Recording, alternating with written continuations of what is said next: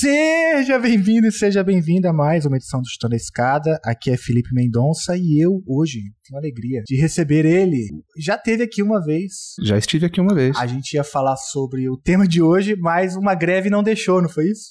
Foi exatamente isso. Eu foi a gente combinou, fechou de marcar no dia de greve e eu tava pistola, full pistola por causa da greve, não consegui falar de outra coisa. É isso aí. Aí a gente não conseguiu falar sobre sociologia histórica, essa leitura sociológica do internacional, a importância que isso tem para o estudo das relações internacionais, como isso ajuda a entender a política internacional, como que o ahistoricismo é ruim né, para a compreensão do, do papel que o Brasil ocupa no sistema internacional, enfim. Esse e muitos outros assuntos. Mas, Pedro, por favor, se apresente. Pedro Salgado está aqui comigo. Olá, muito obrigado pelo convite de novo. É, eu sou o Pedro Salgado, sou ainda, né, já era no outro, do, do, é, já me apresentei já uma vez. Era, eu ainda sou doutor em relações internacionais ah, não, da Eu achei que você ia falar que você já era Pedro Salgado, né? Eu ainda sou o é. Pedro Salgado também, não isso não, não mudou. É, e eu não sou mais professor em Oxford Brooks, meu contrato acabou e agora eu sou professor colaborador do programa de pós-graduação em relações internacionais da Universidade Federal de Santa Catarina. Pessoal da UFSC, muito bom. Só tem gente boa lá, muitos amigos. Agora mesmo a gente estava com a Karine, né? É, Karine tá. Gente, estamos em Uberlândia, né, gravando aqui ao, ao, ao, apagar das luzes do COPRE. Inclusive, um abraço para todo o pessoal do programa de pós-graduação em RI da UFO também, que organizou um evento incrível. Parabéns a todo mundo. Isso. E aí o Pedro estava passando aqui, eu falei, Pedro! Pare! para, Pedro! Vamos gravar para, um episódio, Pedro, Pedro, para, aquele episódio.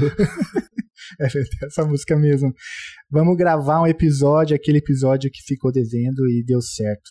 Mas olha, você que chegou aqui agora, caiu de paraquedas, o Chutando a Escada é o seu projeto de divulgação científica preferido na área de relações internacionais e a gente tem uma política de apoio. Para saber mais como apoiar, basta entrar em www.chutandoaescada.com.br barra apoio.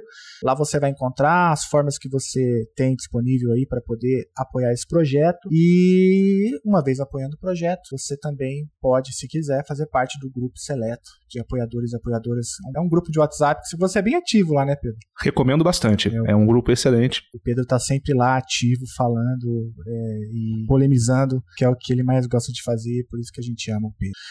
Bom pro papo? Bora. Roda a vinheta aí, ô Felipe, editor. A escada é uma construção que serve para fazer um deslocamento vertical. Nem sempre é assim, mas tem um jeito de facilitar tudo isso. De elevador? Não.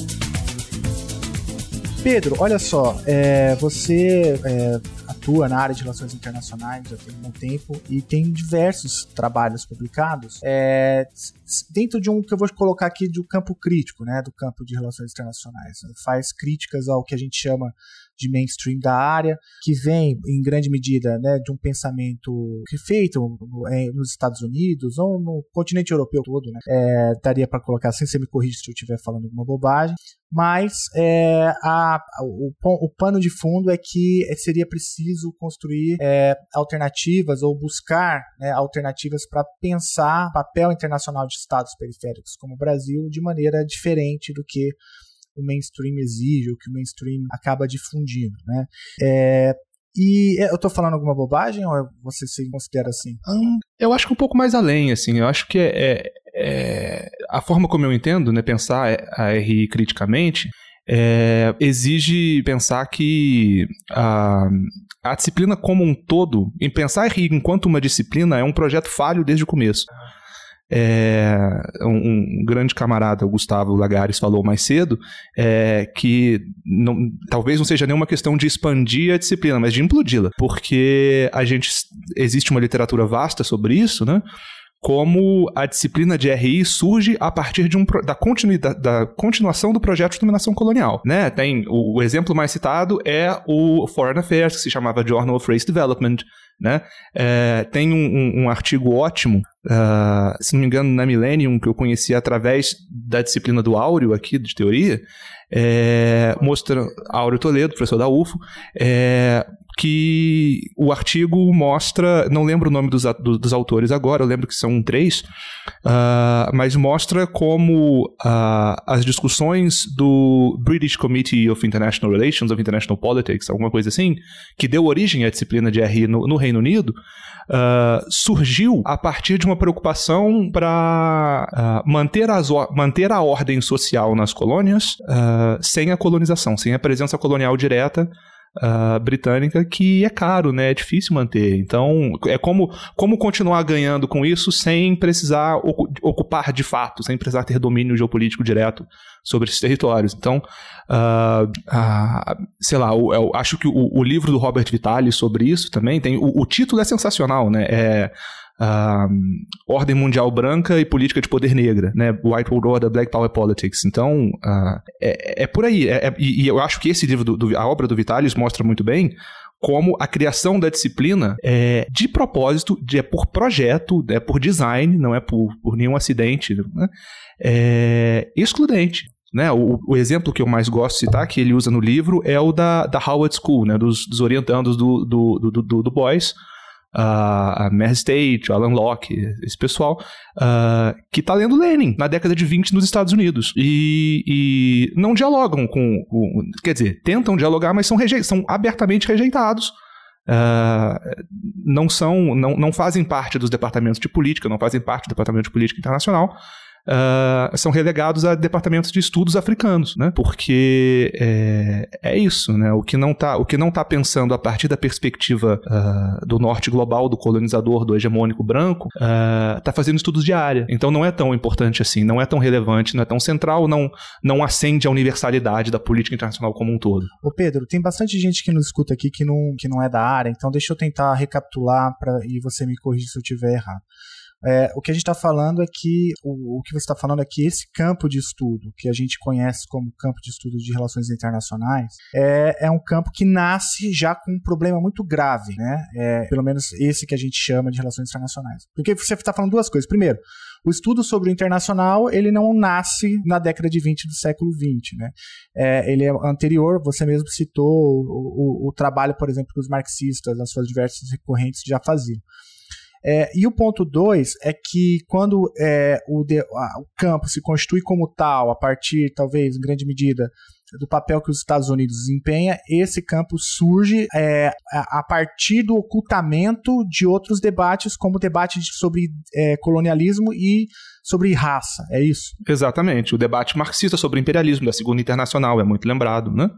Uh, quer dizer, eu, o, o, o que é considerado o grande debate clássico, o primeiro grande debate clássico da RI, realismo e liberalismo, Uh, talvez seja muito, talvez seja forçação de barra, mas eu acho uh, interessante pensar que ele uh, reflete, em certa medida, o debate entre Lenin e Kautsky na Segunda Internacional, hum, né? É. sobre, sobre o papel da guerra e, e né? o, o superimperialismo do Kautsky.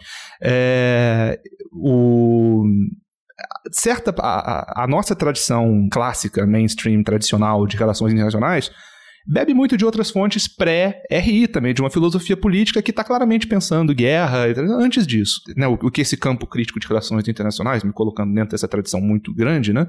É, faz é, é pensar, poxa, se tem essas outras pessoas pensando o internacional de outras formas, né, com imperialismo, com colonização, com raça, Uh, por que não, né? Por que não repensar o internacional a partir daí e não dessa concepção estrita de política internacional como política entre estados, entre grandes potências, etc. Uhum. Não, excelente. Esse é um excelente ponto. Então, é o, o que você está dizendo a partir da obra, por exemplo, do Vitalis, que houve uma tentativa, não só uma tentativa, mas foi uma, uma tentativa bem sucedida de higienização é, de uma área que a gente conhece como relações internacionais, o mainstream vem de lá. É, e, é, e é interessante, né, Pedro, porque a disciplina, essa disciplina higienizada, ela surge justamente em, em, paralelo com a ascensão dos Estados Unidos como superpotência global, né? Então me parece que há uma, uma, uma conveniência também por parte é, de um poder em ascensão criar uma disciplina é, que, entre outras coisas, forme quadros e que legitime né, um determinado tipo de ação internacional que usa, entre outras coisas, a razão de Estado e atropela, por exemplo, outras tantas questões que já estavam na agenda, como, por exemplo, o debate colonial e o debate sobre raça. Sim, é, e para pegar outro lado da moeda, né, é, você usa o exemplo dos Estados Unidos que precisam né, treinar uma intelectualidade para essa nova ordem mundial que eles estão, na, na qual eles estão ascendendo. Mas o outro lado dessa moeda é o lado britânico, uhum. que me é mais familiar pela minha formação, é, é o de justamente buscar gerenciar essa ordem que, tá, que lhe está escapando ao controle. Né? Como o exemplo que eu citei desse artigo. É, o nome do artigo é Imperial Mission Scientific Method, An Alternative Account of the Origins of IR. Missão Imperial, método, Missão Imperial e Método Científico, uma narrativa alternativa das origens da RI, tradução acochambrada aqui. Né? É, os autores são Vinette Thakur, Alexander Davis e Peter Vale, na Millennium de 2017. É, então, parte da história que eles estão contando aqui é justamente essa, né? De como a preocupação é de manter a ordem nas colônias, no mundo colonizado, uh, uma vez que o Império Britânico não está mais em jogo, que é uma preocupação que eles já estão tendo no final do século XIX, no comecinho do século XX, antes da guerra. Então é uma disciplina muito conveniente para potências de ascensão ou em declínio, né? Querendo manter o status quo. Ah, assim, como todas as ciências sociais, uhum. né, que estão surgindo nesse, nesse período também para dar ordem ao mundo, produzir é, é, saberes para o Estado, para que o Estado é, controle essas populações. A antropologia tem uma história parecida, a sociologia tem uma história parecida, a economia é, é. exatamente essa história. Essa né, então. história me define a economia. E aí o ponto é que uh, a gente depois absorve essa literatura ou essas divisões né, de, do conhecimento, esses campos de estudo, é, de maneira crítica, reproduzindo né, é, os pressupostos pressupostos, é, as teorias, os conceitos, sem considerar que, como você já mencionou aqui, que esse, a criação desses campos é, foi possível graças a uma política de higienização. Sim, porque o que acontece? Aí, o, o qual, qual é a história que essa disciplina conta sobre si mesma, né? É, dessa, é, ela surge em 1919 a partir da, da, da intenção muito nobre, que né, de fato é, a partir da, na medida em que a gente acredita nela, de uh, evitar que a guerra se repita.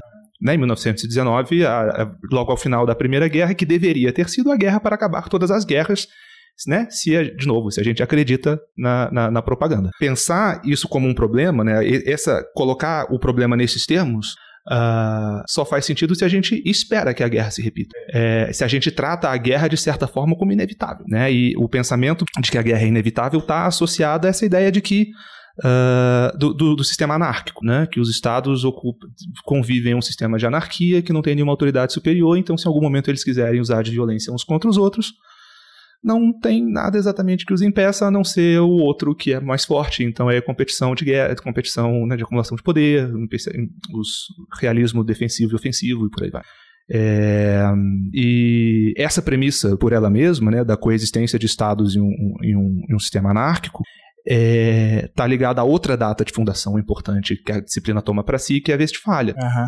É... Que é um outro mito, né, da, da área. Então, exatamente, porque é, porque aí o pressuposto é o seguinte: Westfália seria esse momento marcante, de acordo né, com, com essa história, com esse próprio mito de fundação da disciplina. Uh, é esse momento em que, a partir do qual a gente tem estados soberanos coexistindo em anarquia, porque a gente não tem mais um império, quer dizer, a soberania agora desses estados, a partir de Westfália, é secular. Né?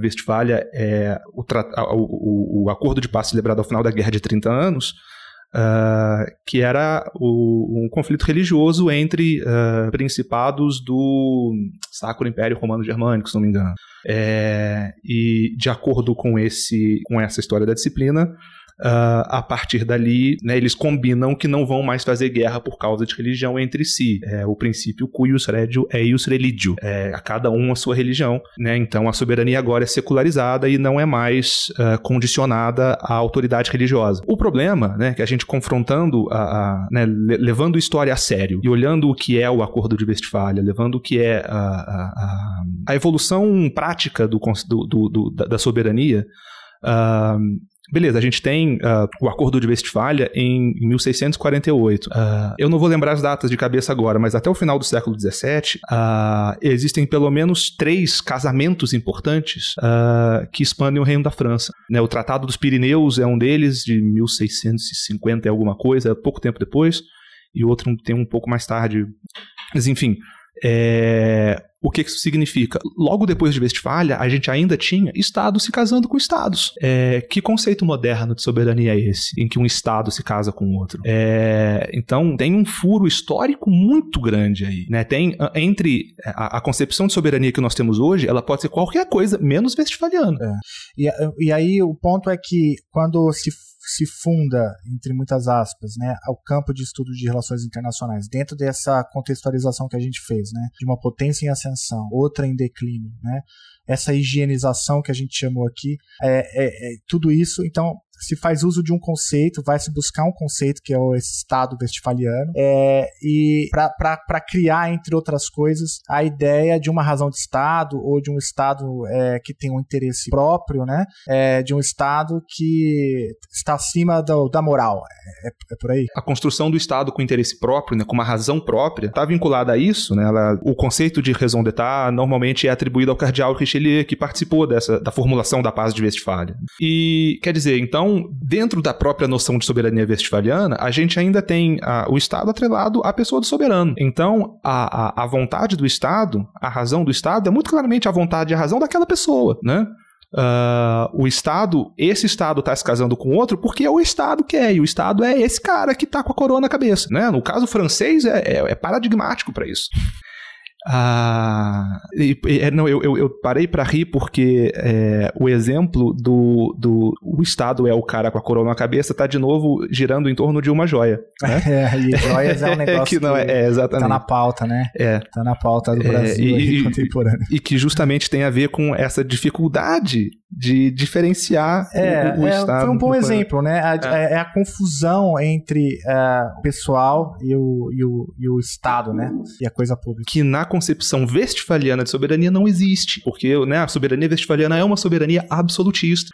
É, e é importante entender isso para entender, por exemplo, que o, o que você está trazendo, nessa né, concepção do, do Uh, essa separação de um interesse que é próprio do Estado e não o interesse dessa pessoa, é, o mecanismo, né, o, o, o, aparelho que é inserido aí nessa lógica para permitir que ela, que ela funcione é o conceito de nação. E a partir daí a gente tem o Estado-nação e a construção da legitimidade do Estado através né, da representação de um grupo culturalmente homogêneo Que é, existe alguma uh, expectativa de representação desse grupo, de um interesse difuso por esse grupo na, na, na figura do Estado. É, e, de novo, para entender essa relação, né, a construção sociológica dessa estrutura política, Uh, normalmente a gente atribui essa noção de, uh, do surgimento do Estado-nação, da, dessa, dessa, da construção dessa soberania tipicamente moderna, e que, de novo, uh, o, o, ponto é não pode ser chamada de westfaliana, na Revolução Francesa, né, em que a gente tem não só a afirmação da nação, né, os, os revolucionários famosamente se chamavam uns aos outros de cidadão, né, é, como né, para ressaltar esse pertencimento ao Estado e tal, e o, o surgimento da figura da pessoa pessoa como sujeito de direito, né? Porque, para voltar no, no, exemplo westfaliano que eu dei, cujus, o cuius regio é os religio, a cada rei a sua religião. Para começar, a questão é um princípio westfaliano, esse princípio é da paz de Augsburgo, que é um século antes, então nem isso a historiografia da RI acerta. É, mas uh, você não tem um, um, conceito de liberdade religiosa, porque a liberdade do Estado, a religião do Estado é a religião do rei. É, então, essa ideia do, do, da, da, pessoa como alguém que tem direitos, né, o indivíduo, a, a noção de individualidade atrelada à subjetividade jurídica e política, é, surgiria aí. É, o que são dois uh, pressupostos também historicamente um pouco problemáticos. É, o primeiro deles, né, o da figura da nação, porque por causa da Revolução Inglesa, que acontece um século antes da francesa, eles matam o rei um século antes dos franceses, que é, eu espero que isso não me cause problemas com o meu próximo visto, mas é, o nome do rei que morreu na Revolução Inglesa, inclusive, era Charles. Ah. Então, né, se, se, a gente acredita não em é coincidências... Nenhuma, não é nenhuma é, coincidência. É, o o. Não, não sabemos, calma. Não sabemos. é, eu não quero ter problemas com, meu, com próximos pedidos de visto. É, e então é isso, né? Tipo, é essa é, é, nesse longo processo da Revolução Inglesa é, que se cria o que a gente conhece hoje como a fórmula o rei reina, mas não governa. É, que essa, essa, guerra civil inglesa é justamente uma série de embates entre o rei e o parlamento. É, e o rei perde. Tanto é que ao final da, a, o, o, o, o, mito de 1648 do Beno Tesch narra esse processo com, com uma riqueza de detalhes muito grande. Como ao final do século XVII tem uma série sucessiva de atos do parlamento que clamam para si a autoridade, por exemplo, sobre decidir se o reino, se a Inglaterra na época, né, antes do ato de união, Uh, vai fazer guerra ou não, é, clamando para si o direito de decidir sobre taxação sem precisar consultar o rei, o, o, o, direito de decidir sobre a criação e manutenção do Banco da Inglaterra, que é criado nessa época também, se não me engano, por aí. o de decidir sobre, uh, sabe, taxas de juros, taxas de juros através do controle do Banco da Inglaterra, sim, mas sobre uh, a política colonial e tudo isso. Então, quer dizer, essa ideia de, do, do, comitê gestor dos interesses da classe dominante, né, o parlamento, é, é, é, ele assume esse papel aí, né, que aí, por exemplo, não sei se nessa época ainda ou pouco tempo depois, é, eles, inclusive, têm um rei, tem um, um, uma dinastia, que é a, a, dinastia hanoveriana, uma dinastia alemã na, na coroa inglesa. E, e, a Inglaterra deixa, a partir daí, deixa de se meter em guerras europeias uh, de acordo com o interesse dinástico. Né? O rei quer fazer guerra para ajudar o primo dele que está com um problema de terra lá na coisa. O parlamento diz não, porque a gente não quer gastar dinheiro com uma guerra que para proteger o teu primo. Boa sorte pro teu primo, força para ele lá, mas não vamos. É... E que, enfim, que é uma lógica que se consolida isso de acordo com o argumento né, que o Beno desenvolve no trabalho dele, é uma lógica que se demonstrada cabalmente no Tratado de Utrecht ao final da Guerra de Sucessão Espanhola, mas, enfim, aí já estou divagando. É, o outro ponto sobre a transição para a noção de soberania moderna, atribuído normalmente à Revolução Francesa, é o da subjetividade jurídica universal, né, do, desse sujeito de, dessa, do surgimento da ideia de direitos humanos, né, que uh, famosamente, no caso da Revolução Francesa, excluía os escravos. Né? A população escravizada nas colônias francesas não, não era, era né, o, o, os direitos do homem e do cidadão estão vinculados à ideia do cidadão, Revolução Francesa. Né? É, isso é narrado no Jacobinos Negros, de C.L.R. James, é, como uma comissão do Haiti vai a Paris, é, discursa na Assembleia Nacional e a partir daí eles, realmente, é, foi mal, esquecemos de vocês, né, tá abolida a escravidão nas colônias da França, que é reinstituída depois pelo Napoleão. Não, Napoleão manda, é, de novo, tá no Jacobinos Negros, mas são, sei lá, 80 mil soldados que 40 mil morrem antes de pisar na ilha, né, é, para tentar retomar o, o, o Haiti, e perde. Então, quer dizer, essa ideia de que existe um conceito de política internacional é, que é de certa forma estanque no tempo, né, encapsulado por essa ideia de soberania de estados interagindo, não existe. Essa, essa, essa, essa ideia da soberania como interesse nacional, é, o, o, princípio de, o princípio de autodeterminação dos povos, né, que é ligado à ideia de soberania, né, só se torna, só é afirmado no direito internacional na década de 40, pós-segunda guerra. É mais recente do que a disciplina de relações é, internacionais. Recente, exatamente. É. Então, não sabe, não, não se sustenta. Não, é, é muito interessante, assim, porque é, o ouvinte que está aprendendo comigo, é, só para recapitular, né? O que está sendo dito aqui é que essa é uma disciplina que nasce com os pés de barro, né? ou de chumbo, né? Barro porque não se sustenta historicamente, né? É, e chumbo porque ela passa a servir como um instrumento que legitima uma máquina de moer carne humana, né? É, por isso. É, é, é uma disciplina que não sustenta historicamente, porque os conceitos a gente, é, você explicou muito bem, né? Eles são eles, eles vêm de mitos, né, que são criados. É uma leitura muito rasa da história. E quando você falou, né, que, que o RI não, não passa pelo mínimo teste é, histórico. E não à toa, a, o mainstream da área é parte justamente de uma concepção estanque da história, né? É uma leitura ahistórica. Então há um certo desprezo pela história na origem, né? Talvez isso explique porque, pelo fato, né, que você trouxe para o debate, que se você tentar historicizar os conceitos, você vai ver que eles são muito mais complexos, né?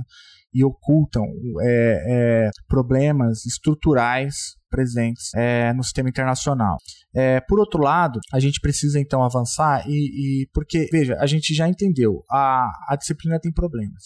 Agora, como você se insere então nesse cenário? Porque o, o a conversa aqui começou a partir da, da ideia de sociologia histórica, né? É, você faz uma defesa do estudo da sociologia histórica como algo essencial para compreender as relações internacionais e para contribuir, inclusive, para desmistificar é, boa parte desses mitos que a gente estava conversando há pouco. É, a pergunta que eu te faço, Pedro, é o seguinte: o que, que é a sociologia histórica, então, para um analista de relações internacionais? Qual a importância desse, dessa ferramenta? Além do que o nome já diz, né? Ah, tem que trazer né, os aspectos sociológicos e históricos. É, o que, o que, que você diria para um leigo como eu é, que a sociologia histórica tem de é, importante, é, o que pode contribuir ou deveria contribuir mais para o debate?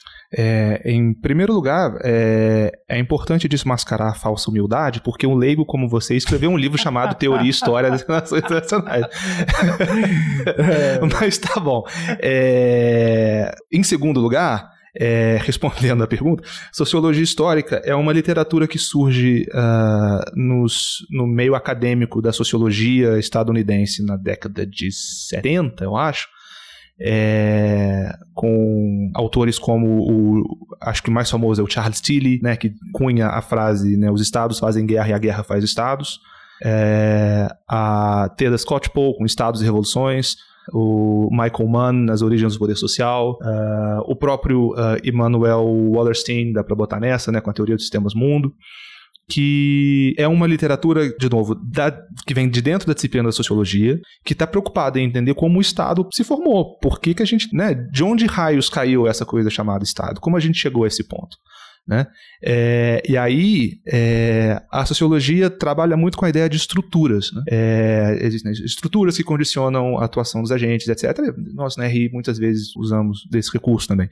É, mas né, nessas disciplinas, em geral, a gente aceita a ideia de estrutura como algo que é dado. Né? E, Quer dizer, e muitas vezes, em muitas das nossas conversas, dos nossos debates né, acadêmicos, inclusive, políticos, é, nós fazemos referência. O, o, que significa? A gente teve essa conversa no grupo do Chutando a Escada no outro dia.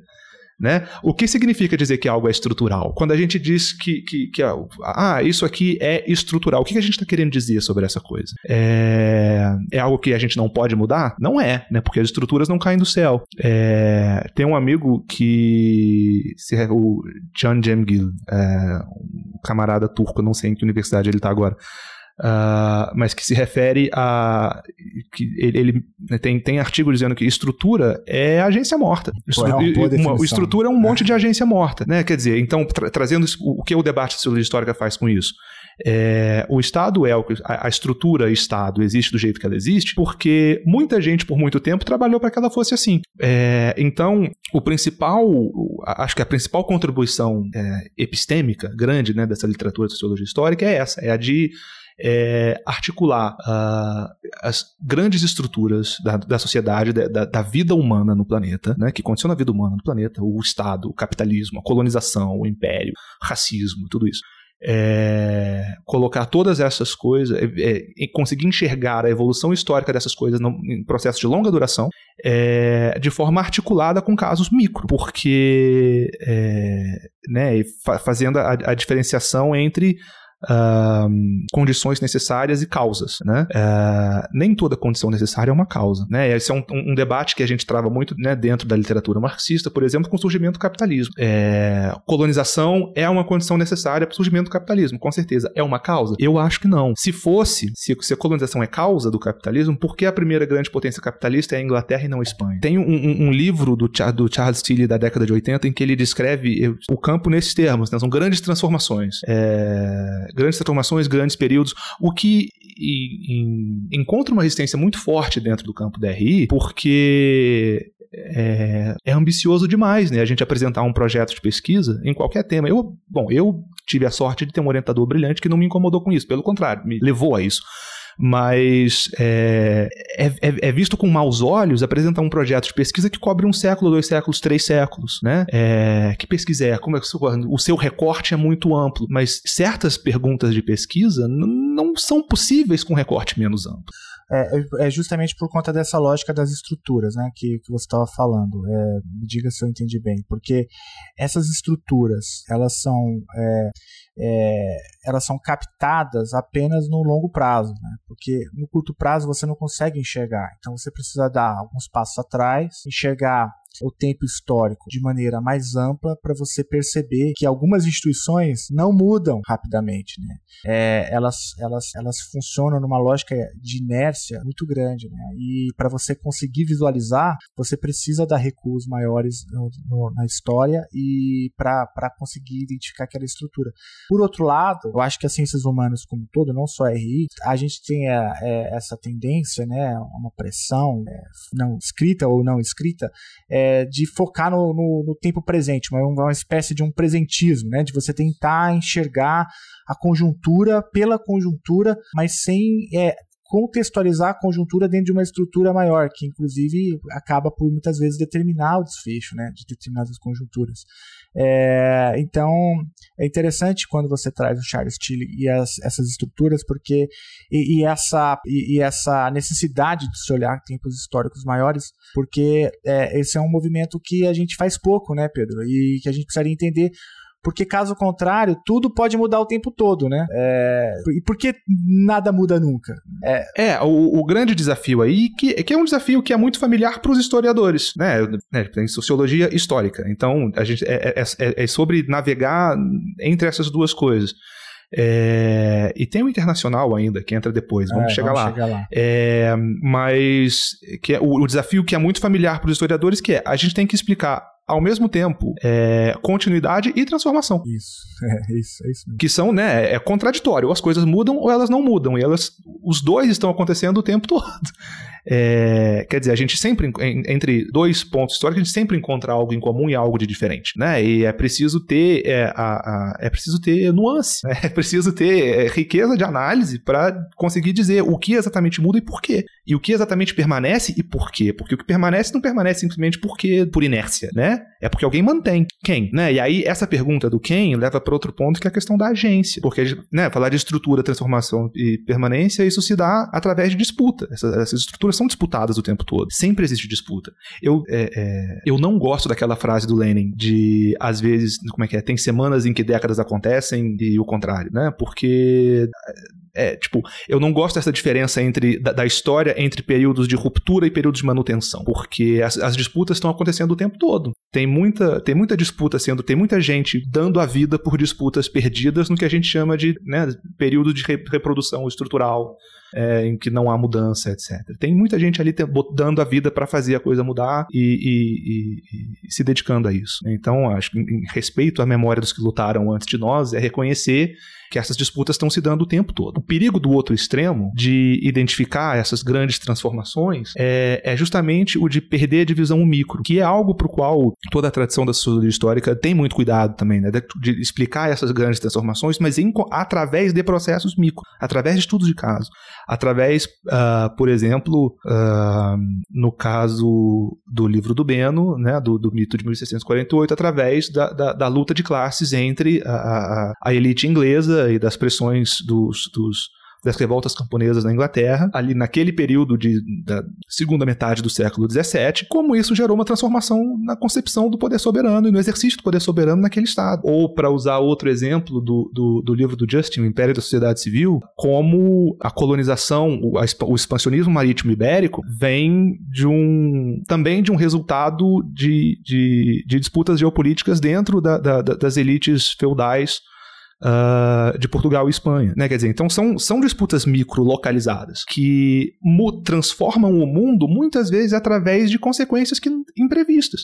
É, então vou aproveitar a deixa, porque a gente, é, a gente falou bastante aqui sobre é, essas diferentes temporalidades da história, né? Porque é uma outra forma de colocar as estruturas, elas, elas são, é, elas colocando de, em termos leigos, né? São, são histórias que mudam lentamente, quando mudam. Né? É, já a conjuntura são histórias mais rápidas é, e que uma acontece é, ao mesmo tempo que a outra e uma é, age sobre a outra, né?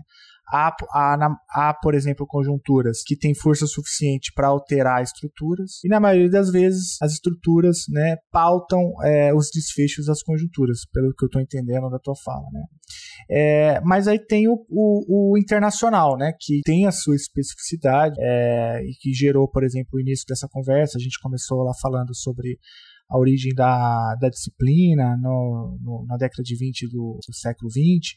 É, como que você insere, então, o internacional nisso que a gente está chamando de sociologia histórica, nessa contribuição é, é, que tenta, entre outras coisas, identificar o que é estrutural, o que é conjuntural, tenta identificar como essas diferentes temporalidades atuam uma sobre a outra? Então, é, essa literatura do que às vezes a gente chama de primeira geração da sociologia histórica, né, dos, os sociólogos que estão fazendo isso, Tilly, Scott Paul, Wallerstein, etc.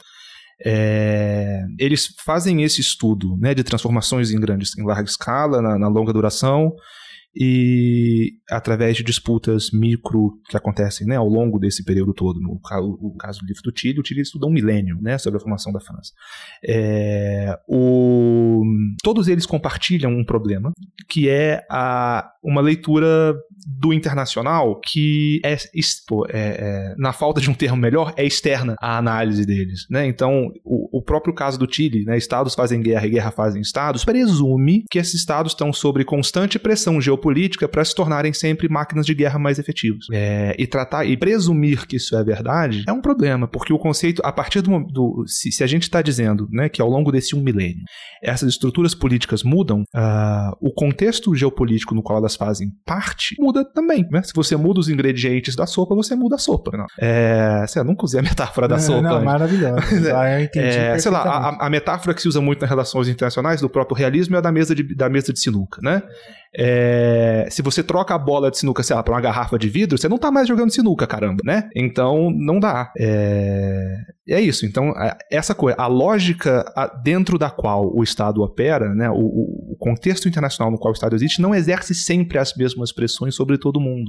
É, e acrescentar esse detalhe, que, né, acrescentar esse, esse, essa outra dimensão de análise essencial a essa literatura faz muita diferença para o que ela é capaz de fazer, os limites dela. Né? O caso do Wallerstein é, outro, é, outro, né, é, outro, é outra situação, porque é, a estrutura que o Wallerstein presume no internacional é o capitalismo. É, e o capitalismo não está presente. No, o, o, capitalismo produz efeitos diferentes em lugares diferentes, a gente não atribui é, todo o processo de formação, a gente não pode entender o processo de formação do Estado é, como decorrência nem da competição geopolítica é, né, para fazer guerra de forma mais eficaz, como é no Chile, nem como consequência direta da posição desse Estado no capitalismo global, como é no Wallerstein. Né? Tem, outras, tem, tem outros processos que influenciam nesse uh, na, na, evolução do sistema mundo, né, para usar o termo dele. Né? Não é, o capitalismo não conta a história toda. A guerra, a geopolítica e a guerra não contam a história toda. É, esse, o, o, conceito de internacional precisa também ser é, analisado através de sociologia de história. Né? Ele não é o mesmo esse tempo todo, e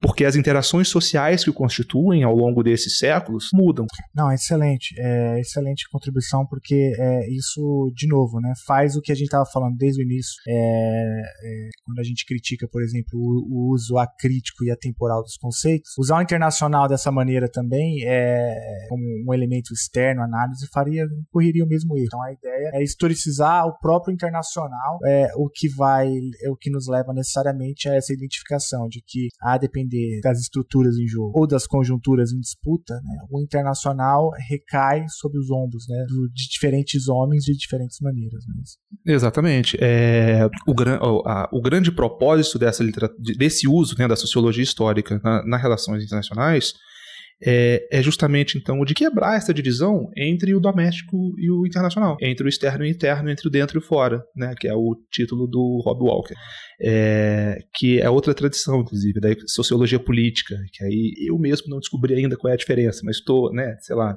estou tá, tentando. É, não, porque assim, é, é outra literatura que se desenvolve, sempre tem outra origem, outra tradição intelectual, né, tem outra linhagem. É, o, dá pra, eu acho, eu tenho certeza né, que é comparável né, esse esforço da, da, da da sociologia histórica para desfazer o estado-centrismo das relações internacionais é muito parecido com o da economia política, que surge na mesma época. Né? É, tem um, um, livro da Susan Strange, inclusive, no qual ela, ela reconhece isso, ela diz, olha, o que eu estou fazendo aqui na, nesse esforço de economia política é juntar economia e política internacionais é, para olhar além do Estado, é, sabendo que não sou a única que estou fazendo isso, porque né, cita lá na introdução outros, os outros grandes nomes dessa primeira geração da economia política, e também tem essa galera da sociologia histórica, né, e cita ali o Tilly, o Humano, essa, essa, a Scott Poe, esse pessoal todo. Daí, é, quer dizer, são, são literaturas que têm em comum isso, né, a crítica ao estadocentrismo, só que é, enquanto a gente tem na, na EPI é, o, o Estado sendo, sendo tirado dessa posição é, de privilégio epistêmico uh, para introduzir o, a lógica econômica, né, Estado e mercado. No caso da sociologia histórica, a gente está criticando a divisão entre internacional e, e, doméstico, entre dentro e fora, porque essas conexões. E aí tem, tem, tem um, uma frase do, do. Uma frase não, né, uma ideia que que é trabalhada recentemente pelo Justin Rosenberg, é, recentemente aposentado na Universidade de Sussex, é, que, que ele puxa do Trotsky, né, do desenvolvimento desigual e combinado, que se baseia o, a, na ideia de multiplicidade ontológica da humanidade. Que parece muito. É, afirmar isso parece muito óbvio, né? A, a, os, nós humanos sempre habitamos o mundo através de múltiplas sociedades. Nenhuma sociedade se, se desenvolveu sozinha em isolamento. Nós sempre tivemos essa troca com outros humanos de outros grupos. O internacional é parte da experiência humana desde o começo. É, então, sei lá, é paradoxal, é, é, é, é, difícil explicar como a gente pensou esse tempo todo em desenvolvimento, em formação de Estado, nessas, nessas grandes lógicas né, de desenvolvimento estrutural do Estado e tudo mais, é, presumindo que essas coisas acontecem né, é, dentro de uma sociedade para incluir pressões externas aqui e ali. É, ou, sei lá, um, um, exemplo muito bom disso são os próprios textos de economia os tratados clássicos de economia política, né, que descrevem lógicas de desenvolvimento, conceito de mercadoria, trabalho, e ao final se lembram: ah, é, a propósito, existe comércio internacional. E esse comércio internacional faz essa diferença aqui nessa lógica toda. É, então é isso, é, é inverter, é, é tratar essa interatividade como parte importante do processo histórico que transforma as estruturas e de forma desigual e combinada. Mas aí é, sei lá, o, o, Felipe, é, não você, você está aqui sempre, mas o Felipe Antunes é, já teve aqui falando de desenvolvimento desigual e combinado é, e descreveu isso muito bem. Mas aí, e, e aí quer dizer, a, é, tem uma crítica a ser feita aí, né? Também ao conceito. Um, um abraço, Felipe. É, a gente já conversou muito sobre isso é, que é a gente também não tem como dizer quais os efeitos que a combinação vai produzir. É, essa produção requer análise sociológica de um caso empírico concreto. Não tem para onde correr, né? Não tem, quer dizer, até é possível teorizar que os efeitos serão esses em determinadas circunstâncias, etc. Mas aí já é um efeito de, de extrapolar. O Chutando a Escada conta com apoio financeiro dos seus ouvintes. Para saber mais, acesse chutandoaescada.com.br barra apoio.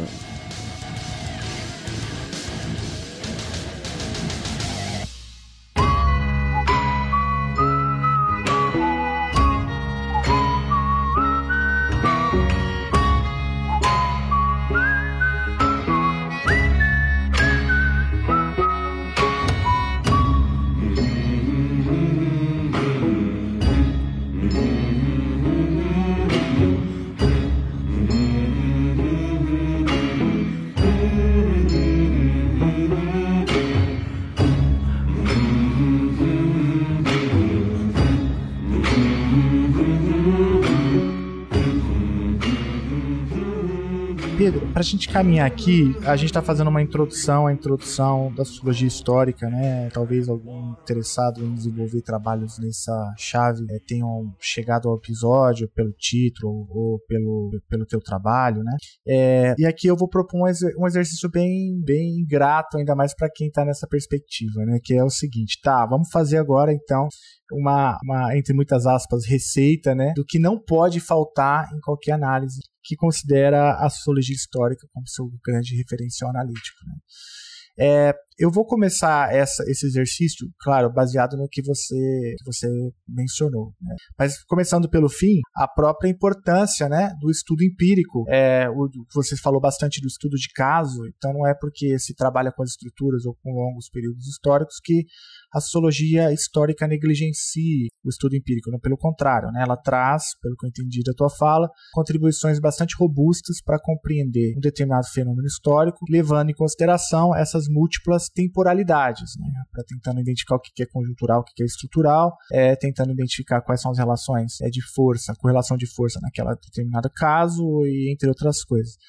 É, enfim, eu disse que eu só ia começar. Agora eu vou te passar, né? É, o que, que você acha que, que não pode faltar é, além, além dessa obviedade que eu acabei de mencionar? É, tem um trabalho muito bom sobre isso que é, foi escrito em 21 pelo, uh, por Sam Nafu e Beno Teske sobre o criticando a ideia de regras de leis de reprodução, né? É, e nesse artigo eles têm uh, algumas indicações do que é uh, quais de, de contribuições né, desse campo que eles estão se referindo já a um campo mais específico ainda que é de uma que eles chamam do historicismo radical, né, que é uma ideia com a qual eu tenho extrema simpatia, fui formado pelos dois, é, mas e, e, que assim consiste em alguns, sei lá, acho que os, as grandes contribuições metodológicas e epistêmicas, né, para colocar nesses termos são seriam, sei lá, é, a, uma crítica ao positivismo. A gente tem que partir daí, né, que é, a nossa a, a, atividade de teorização, a produção de teoria, uh, não vai explicar o mundo. A gente não pode pressupor que a gente vai produzir leis gerais sobre o desenvolvimento humano, sei lá. Uh, a gente tem que produzir o, o nosso conhecimento conhecimento tem que ser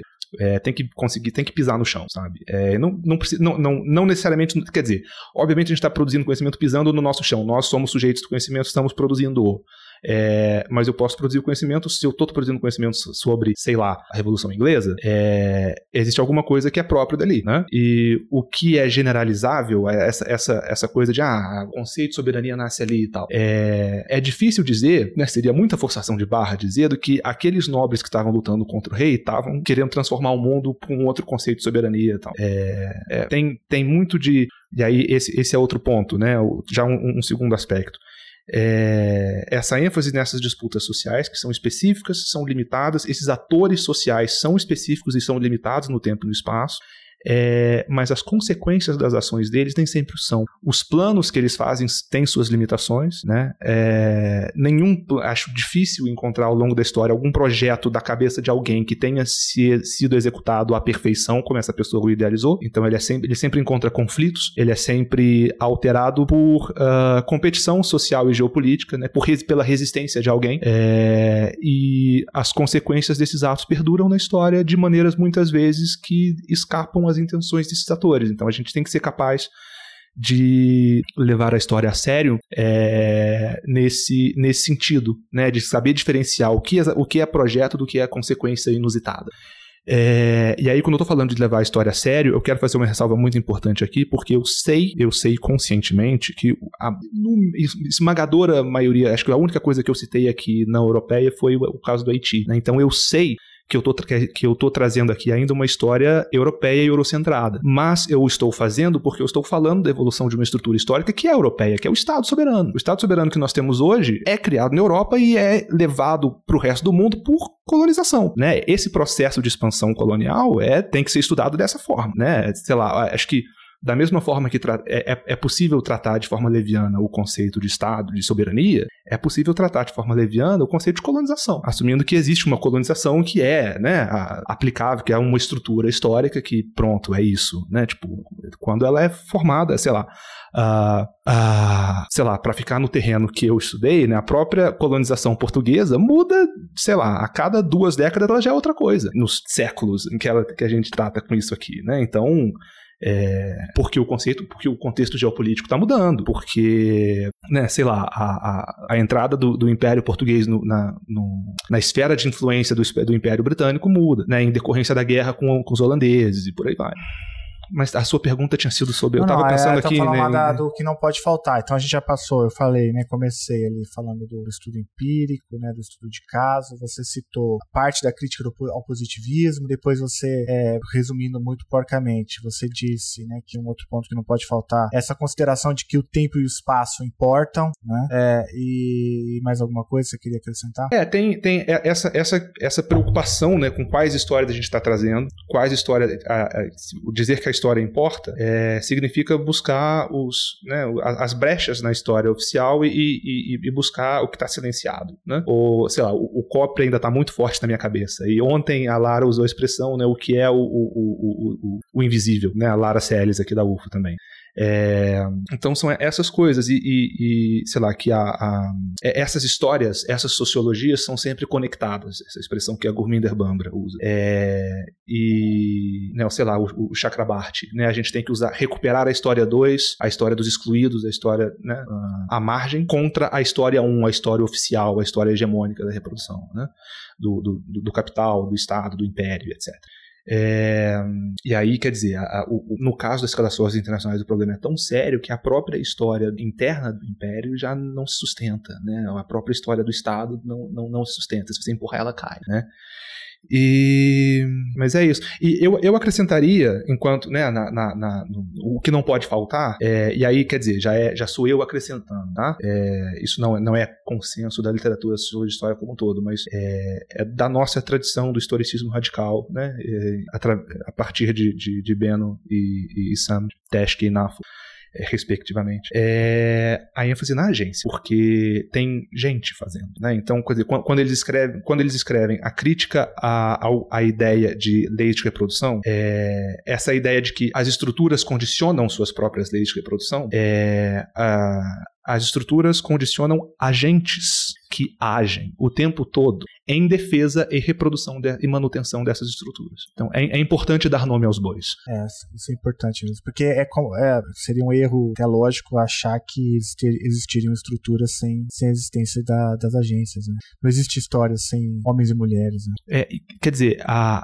as estruturas em si não são sujeitos da história, né? É, sei lá, em, em alguma mesa aqui no COPRE eu levantei essa, essa, essa, essa provocação para alguns dos, dos nossos mestrandos, né? Só, Tipo, só um parênteses, COPRE, o Pedro tá falando aqui várias vezes, COPRE é o nome de um evento que a gente tá aqui. Gente Congresso em. Pesquisa de Escalações Internacionais, alguma Isso, coisa assim, isso, né? isso. Do Então, PPGR e UFO. Isso que é o COPRE, ouvinte, mas vai lá, Pedro, fecha. É, o capitalismo o capitalismo precisa o capitalismo faz o capitalismo o capitalismo faz isso ou o capitalismo tipo isso são pessoas que reproduzem o capitalismo ao fazer isso né É, a estrutura força os agentes a fazer alguma coisa É, ou tem uma escolha de, su- de se submeter à estrutura e reproduzi-la É, eu não tô e veja bem esse foco na agência não é um foco em voluntarismo não é um voluntarismo. não. não quer dizer que ah se a gente então parar de acreditar vai mudar não, é isso não. é, É bem, bem importante você ter falado isso. né? Mas, é, né, porque se todo mundo que age em reprodução das estruturas tem a opção de não fazê-lo. Há um custo, claro, né? Mas a política é isso, né? Você escolher quais custos você está confortável em com conviver ou não. Essas disputas são políticas e existem o tempo todo, né? A reprodução das estruturas é fruto de ação política o tempo todo. O que será, que será que andam suspirando pelas alcovas, que andam sussurrando em versos e trovas, que andam combinando no breu das tocas, que andam nas cabeças, andam nas bocas, que andam acendendo velas nos becos, estão falando alto pelos botecos, e gritam nos mercados que com certeza está na natureza. Será que será? O que não tem certeza, nem nunca terá, o que não tem conserto, nem nunca terá. o que não tem tamanho. O que será, que será que vive nas ideias desses amantes que cantam os poetas mais delirantes, que juram os profetas embriagados?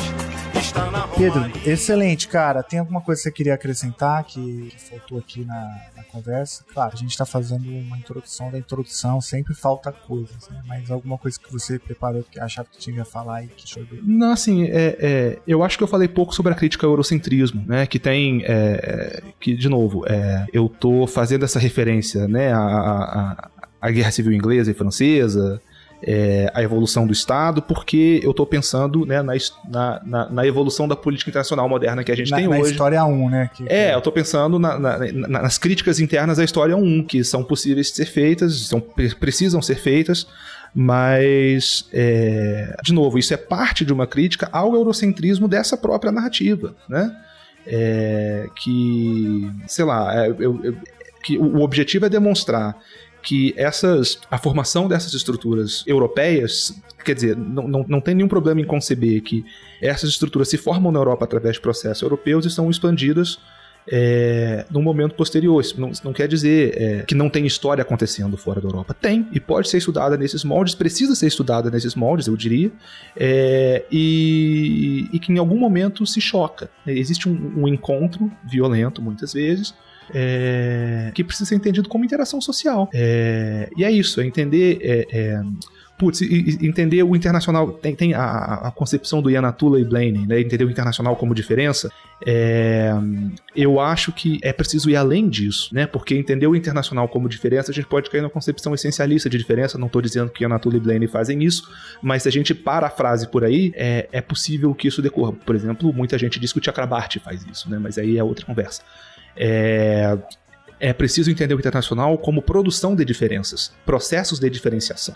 É, o processo de formação do Estado europeu é esse, né, que eu narrei aqui por alto, mas existem outros processos sociais e geopolíticos em outros lugares que são diferentes, dão origem a coisas diferentes, a estruturas políticas diferentes, a formas de vida diferentes, é, a ordens mundiais diferentes, a concepções de política internacional, se a gente quiser diferentes. O livro da Aide Zarakol, Before the West, Antes do Ocidente, é sobre isso, sobre ordens é, políticas não ocidentais. É, e entender nessa essa formulação de grandes, grandes estruturas históricas, que é o que acontece fora da Europa também, é, em termos né, e como processos históricos, sociológicos e geopolíticos, entender essas coisas, esses eixos de forma integrada é, e que se determinam mutuamente. Né? Pedro, é, cara, valeu, cara. Foi muito bom te ouvir. Você sabe que eu sou seu fã, né? É, eu gosto muito do teu trabalho, eu gosto muito de te ouvir. É, a gente fez aqui uma introdução, a introdução, a introdução da sociologia histórica aplicada, talvez, ao estudo da política internacional. Então, se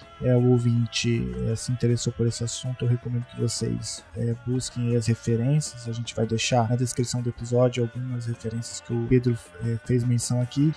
Cara, que legal, bicho. Você tem que voltar sempre, né? Eu já te falei que você tem que estar sempre por aqui. Estamos aí. Estamos disponíveis sempre que for o caso. Valeu, Pedro. Obrigado, cara. Você é demais. Bicho. Um abraço. O ouvinte não tem a menor ideia das condições, né? Que eu te coloquei aqui pra ter um calor da porra aqui, sem água e tal. Praticamente tranquei, tem cárcere privado. Mas, enfim, Deus Por certo. um bom motivo, por um nobre, foi um prazer estar aqui. irão se encontrar, e mesmo Padre Eterno que nunca foi lá, olhando aquele inferno inferno vai abençoar. O que não tem governo nem nunca terá. O que não tem vergonha nem nunca terá. O que não tem juízo.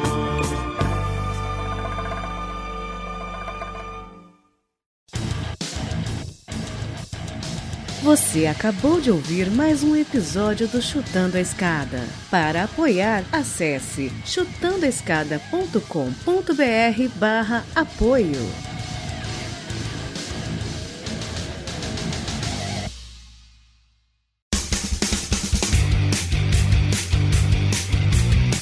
Cortes, edição de podcast.